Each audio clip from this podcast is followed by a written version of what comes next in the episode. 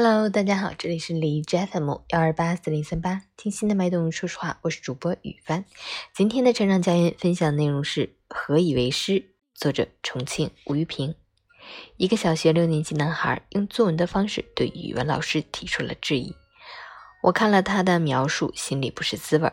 他在作文中写道：“语文老师说我作文写得好。”那时我十分的懵，因为我虽然写的多，但大多数是记流水账。难道老师是以页数的多少来判断我写的好不好吗？那我对他的教师生涯提出了质问。我对他的尊重当然无存。这是一个合格的老师吗？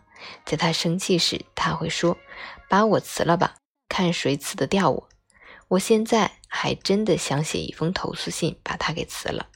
有一次。我们填心理调查表时，老师说：“你们随便填，我不会说你们的。”结果呢？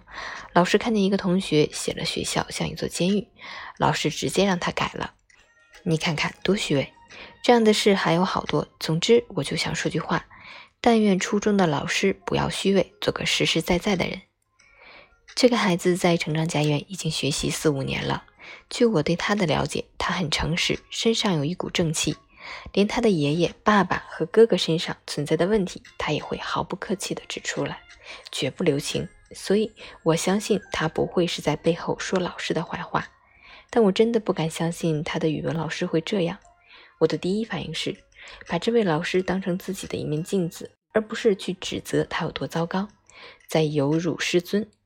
我会反问自己：我在哪些方面对不起自己的学生？我作为老师合格吗？那个男孩写的“做个实实在在的人”，不就是陶行知先生教诲的“学做真人”吗？我在想，一个老师知识水平不够，可以不断学习提高，可是人格出了问题，对学生造成的影响却是致命的，事关培养什么样的人的问题。好在这个男孩心中有一杆秤，有自己的是非判断，可其他孩子呢？谁敢保证他们都有如此觉悟呢？男孩的作文实际上是在呐喊。他不想生活在虚伪的世界里，同时也在呼唤真诚。我佩服他的勇气。他就是皇帝的新装里的小孩。